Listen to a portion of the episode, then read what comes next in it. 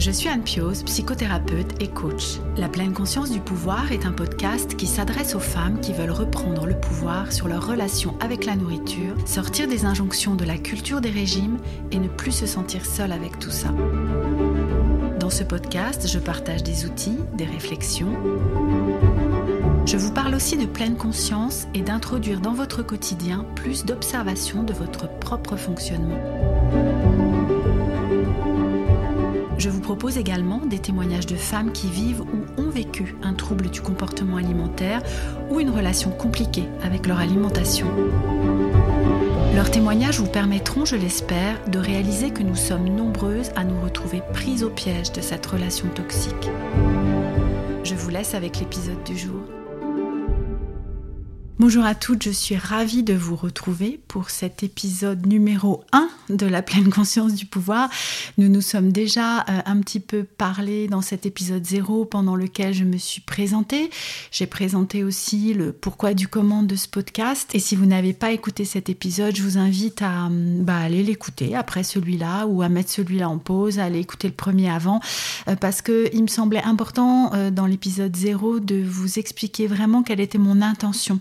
Euh, euh, en commençant ce podcast. Bref, aujourd'hui donc, nous nous retrouvons pour l'épisode numéro 1 euh, que j'ai appelé Pourquoi mange-t-on ou les 5 raisons qui font que nous mangeons. Peut-être que vous n'êtes jamais posé cette question-là de mais au fait, mais pourquoi est-ce que je mange?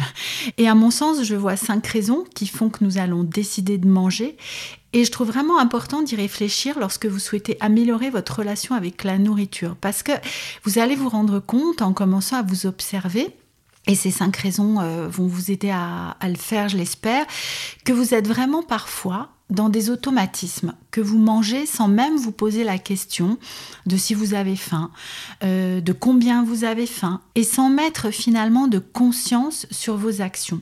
Donc mon intention dans cet épisode, c'est de prendre ces cinq raisons pour que vous puissiez les identifier dans votre quotidien et que vous puissiez sortir de ces automatismes, sortir de, de cette routine, sortir c'est ça, sortir de l'automatisme qui fait que, vous mangez alors que peut-être vous n'avez pas faim. Donc, la première raison euh, que, je vois, enfin la première évidence finalement euh, qui fait que nous avons besoin de manger, c'est pour nous nourrir.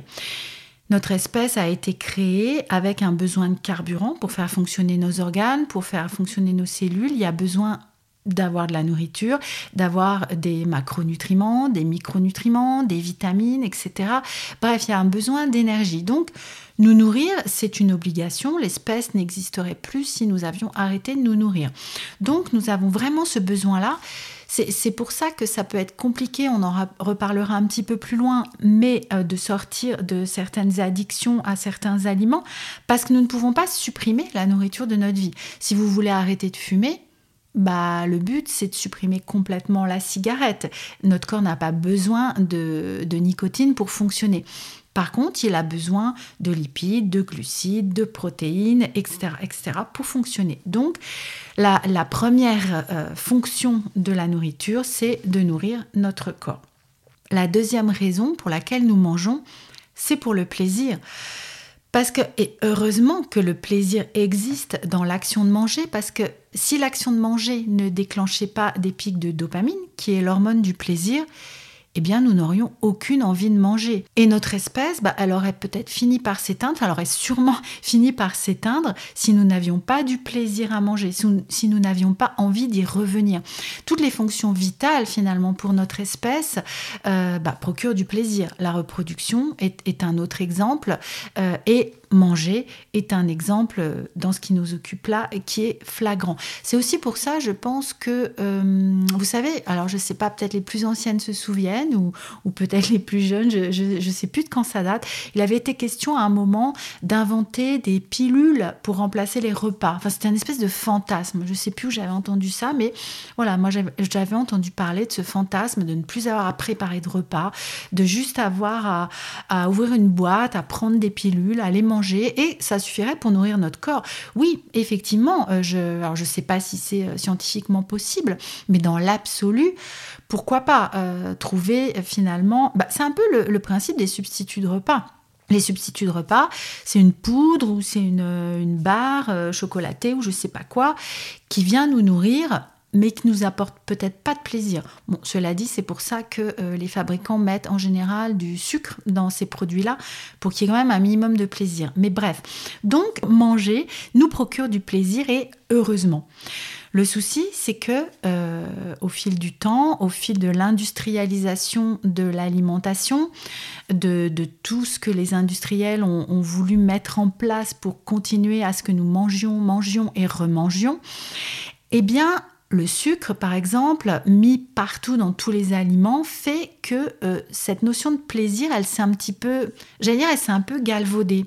C'est-à-dire que nous sommes tellement habitués, nous nous sommes tellement habitués à trouver un plaisir, mais exponentiel dans le fait de manger, que nous sommes devenus accros à ces aliments hyper transformés qui apportent des chutes de dopamine euh, dans notre euh, organisme qui font que nous en voulons, nous en voulons encore, et qu'il y a comme une espèce d'intoxication. Alors, on revient beaucoup, hein, enfin, certains scientifiques reviennent sur la notion de, dépendance au sucre, sur la notion d'addiction au sucre. alors, moi, je suis pas scientifique, voilà, c'est vraiment pas ma, spécialité, mais moi, je m'imagine que c'est un petit peu un mélange des deux. Il y a à la fois une, une addiction comportementale, une addiction un peu comme dans le tabac, au geste, etc.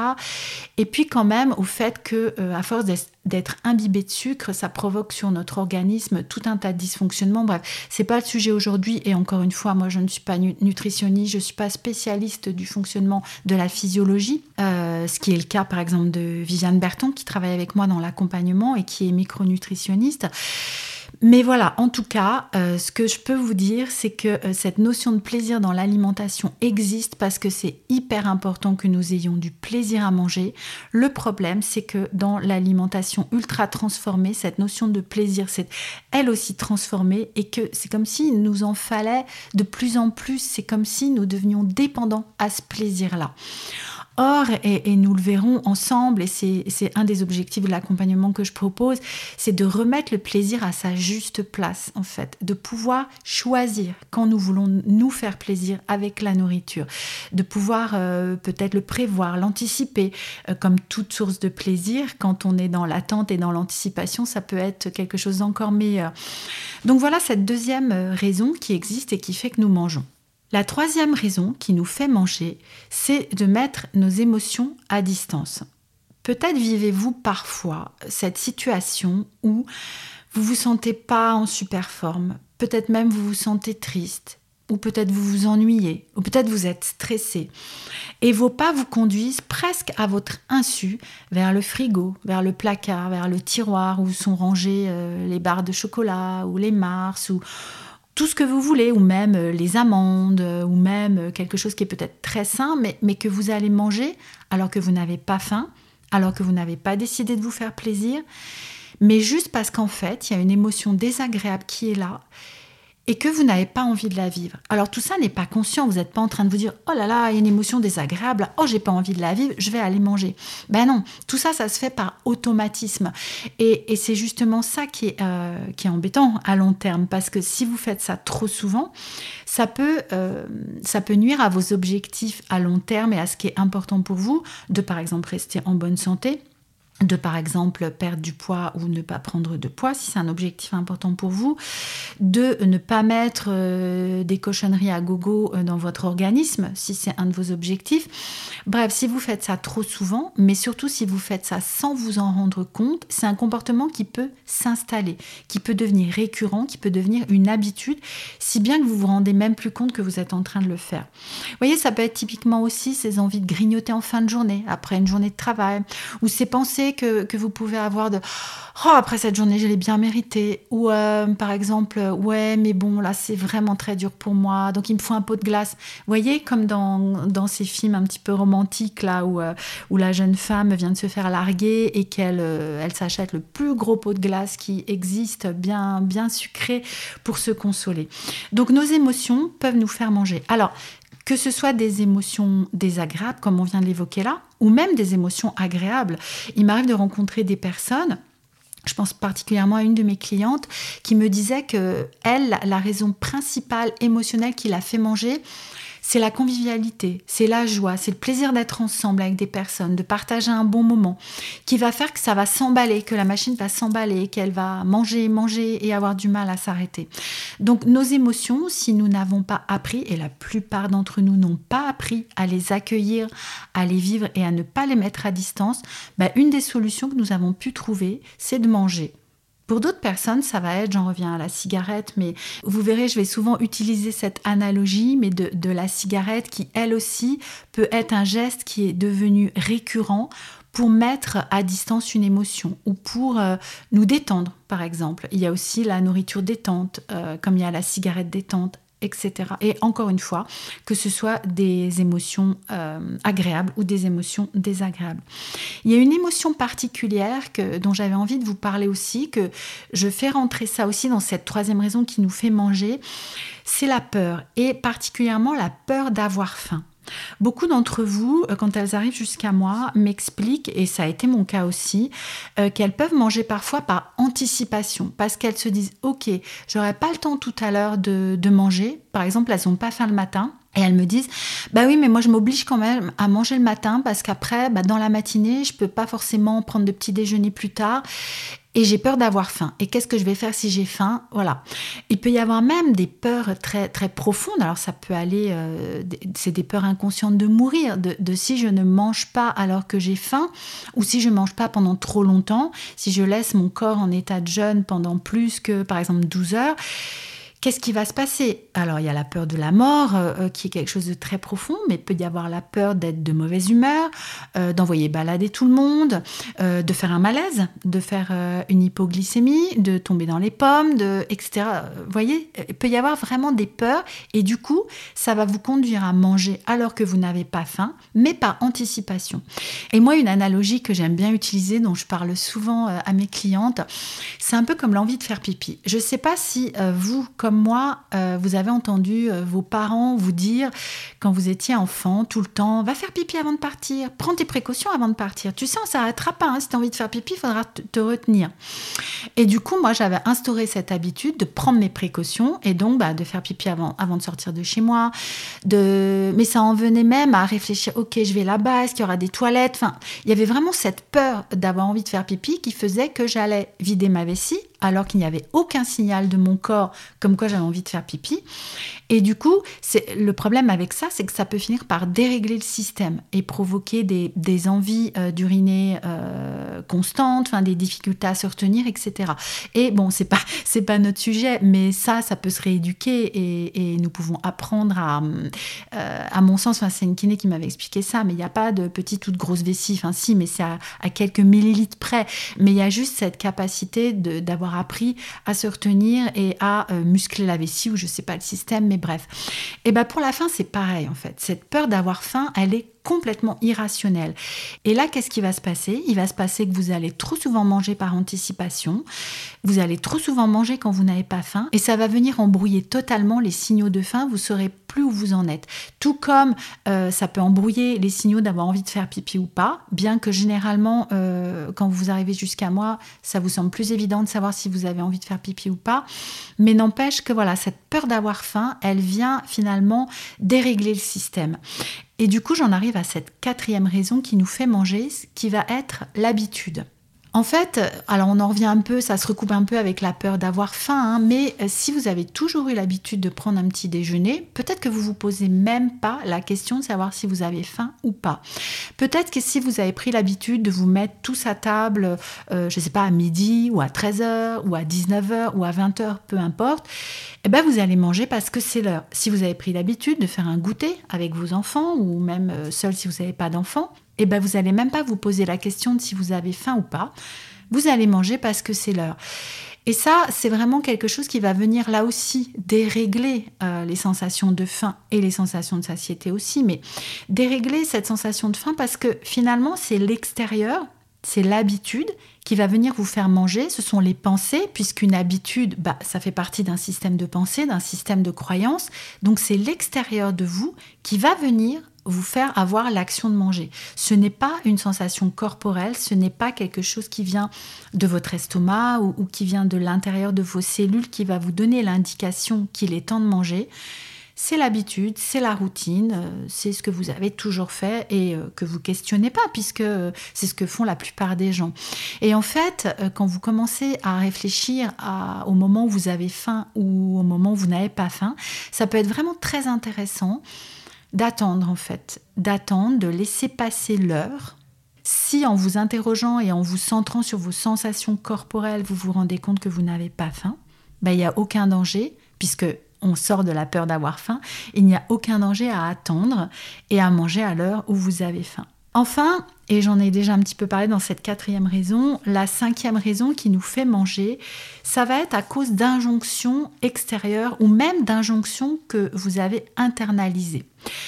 Je m'explique. Si vous avez fait de nombreux régimes, vous avez peut-être suivi de nombreux plans alimentaires qui vous disaient, alors qu'ils soient prescrits par un médecin, un diététicien, une diététicienne, euh, un nutritionniste, euh, Weight Watcher, euh, le docteur du camp ou je sais pas qui, ou le comptage de calories sur votre application. Vous avez mangé en fonction de signaux extérieurs. On vous a dit manger tant de grammes de pain, manger tant de calories, manger tant de points, manger euh, à telle heure aussi, ne mangez pas à telle heure. Bref, ce sont ces injonctions-là que vous avez même internalisées, c'est-à-dire que, que c'est devenu des automatismes pour vous, ce qui se recoupe un peu avec les habitudes dont je vous parlais avant, mais c'est vraiment quelque chose d'extérieur qui vient déclencher l'action de manger. Là encore, sans avoir pris euh, vraiment euh, conscience des sensations corporelles, conscience de ce que votre corps vous envoie comme message, mais vraiment guidé en fait par cet extérieur qui vient vous dire c'est le moment de manger, tu dois manger ça, tu dois pas manger ça. Et ça aussi, ça vient complètement embrouiller. Et ce qui est dangereux aussi dans ce système, c'est que du coup, donc, comme je le disais, ça a embrouillé vos sensations de, faim et de savoir quand vous avez faim, mais ça embrouille aussi votre satiété parce que quand on vous dit il faut manger tant de calories, tant de grammes, tant de points, vous vous efforcez de manger ce qu'il faut sans même savoir si c'est pas trop en fait ou sans même savoir si c'est suffisant du coup par rapport à vos sensations. Ça me, donne, envie de vous parler là tout de suite de la façon dont fonctionnent les petits-enfants et, même les bébés, les nourrissons. Je ne sais pas si vous avez remarqué ça, mais un enfant, c'est impossible de le forcer à manger plus que sa faim. Un nourrisson, qui soit au sein ou alors au biberon, ça peut être un peu plus facile d'essayer de les gaver, mais c'est jamais l'intention des parents de gaver leur bébé en, leur enfournant un, biberon dans la bouche. Mais un nourrisson, il va savoir vous dire quand il a faim, il va savoir s'arrêter de téter quand il n'a pas faim. Il a ces signaux-là qui sont très clairs. Bah, la bonne nouvelle, c'est que ce nourrisson, c'était nous avant. C'est que nous tous, nous toutes, nous avons cette capacité en nous. Sauf que à cause de ces injonctions, à cause d'avoir trop souvent mangé nos émotions, à cause d'avoir trop souvent mangé par habitude, nous avons complètement perdu ces sensations-là. Parce que c'était, même nécessaire pour nous. Si nous devions, par exemple, manger tant de calories, bah peut-être nous avons nié nos sensations de faim parce que euh, c'était trop difficile, nous avions faim, fallait pas l'écouter. En fait, vous voyez, c'est vraiment cet extérieur qui nous disait, du coup, c'est pas nous, c'est pas nos sensations corporelles. Donc, je sais plus si j'ai faim, je sais pas si je suis rassasiée, est-ce qu'il m'en faut encore, est-ce qu'il m'en faut pas? Nous avons perdu cette conscience-là, nous avont perdu cette possibilité-là. Or, nous l'avons toutes et tous en nous. Il y a une expérience qui avait été menée euh, il y a assez longtemps. Je n'ai pas le livre sous les yeux là. J'avais lu ça dans un livre, mais une étude euh, à assez haute échelle qui avait pris un certain nombre d'enfants de la naissance jusqu'à, je crois que c'était allé à assez loin en années, 5, 7 ans, je ne me souviens plus. Mais on avait laissé ces enfants manger euh, sous forme de buffet en fait. C'est-à-dire que quand ils étaient tout petits, ils venaient pointer l'aliment qu'ils voulaient sur le buffet, puis un peu plus grand, ils allaient se servir. Et on les a laissés faire comme ça, dans toute la confiance qu'ils savaient en fait, que leur corps savait réguler les sensations de faim et de satiété, mais même savait leur dire vers quel aliment se tourner. Et ces enfants, donc on, a fait des, des analyses, on a regardé euh, ce qui se passait pour eux au niveau physiologique eh ben, ils se sont super bien développés, ils étaient dans, dans la courbe comme il fallait, ils avaient tous les nutriments qu'il fallait, toutes les vitamines qu'il fallait, ils savaient très bien s'autoréguler à partir du moment où personne n'était venu euh, leur donner des injonctions extérieures, comme Vous avez dû entendre peut-être, finis ton assiette, ne quitte pas la table avant d'avoir fini. Si tu finis pas tes légumes, tu n'auras pas de dessert. Euh, prends un petit déjeuner, tu vas pas partir le ventre vide, etc., etc. Alors, en tant que parent, nous faisons, et je peux me mettre dans l'eau, hein, et, vous, si vous êtes parent, peut-être aussi, nous, nous faisons ça vraiment pour le bien de nos enfants. Nous avons envie, parce que nous, on nous l'a tellement répété, donc nous avons envie qu'ils soient en bonne santé, nous avons envie que tout se passe bien pour eux. Sauf que petit à petit, à force d'apporter des injonctions, eh ben, ça va complètement dérégler leur système. Alors, je ne suis pas en train de vous dire qu'il faut les laisser se gaver de bonbons, se gaver de gâteaux. Et d'ailleurs, ce n'est pas ce que ces enfants de l'étude dont je vous parlais juste avant ont, fait. Ces enfants-là, on leur présentait des aliments qui étaient sains, qui étaient naturels, qui n'étaient pas hyper transformés, comme ce qu'on peut proposer aux enfants de nos jours avec euh, les biscuits industriels, les céréales du petit déjeuner, euh, les glaces hyper sucrées, hyper grasses. vous voyez, à partir du moment où vous présentez à votre enfant des aliments qui sont euh, sains, j'ai envie de dire, euh, en tout cas, qui sont le moins transformés possible, votre enfant saura se réguler. Et ben c'est la même chose avec nous. C'est la même chose avec nous. Si nous euh, sortons un peu beaucoup de nos placards tous ces aliments transformés, nous n'allons plus dérégler notre notion de plaisir. Nous allons revenir à des, à des plaisirs, j'ai envie de dire, simples et bruts. Nous n'allons plus être pris au piège de ces aliments-là. Mais bref, c'était pas le sujet de l'épisode aujourd'hui. Et loin de moi l'idée de diaboliser quelque aliment que ce soit. Mais soyons bien clairs, et nous le savons toutes et tous, quels sont les aliments qui sont plutôt bons pour notre organisme et ceux qui sont moins bons. Et qu'il vaut mieux privilégier ceux qui sont bons pour notre organisme et plutôt mettre un peu de côté ceux qui sont moins bons. C'est aussi une question de bon sens. Mais toujours est-il donc que ces signaux-là de, de faim, de satiété, de savoir ce qui est bon pour nous, nous avons tous cette aptitude, cette capacité en nous. Et tout le défi, en fait, et, j'espère que nous pourrons ensemble dans ce podcast avancer dans, dans cette direction-là, nous pouvons tous le retrouver. Voilà, j'arrive à la fin de cet épisode et de ce que j'avais envie de, vous dire aujourd'hui à propos de ces cinq raisons qui font que nous mangeons. J'espère que cet épisode vous a plu, qu'il vous aura apporté des informations que vous ne connaissiez pas. N'hésitez pas à me mettre euh, un petit commentaire sur l'application euh, sur laquelle vous écoutez ce podcast, à vous abonner pour me retrouver la prochaine fois et pour encourager aussi ce travail, à aller écouter les autres épisodes qui sont déjà là. Moi, je vous retrouve très bientôt avec grand plaisir. Si vous voulez échanger avec moi, n'hésitez pas à aller faire un tour sur mon compte Instagram @anpiospsy, à m'envoyer des messages. Nous pouvons échanger là-bas. À très bientôt. Je vous souhaite une bonne fin de journée.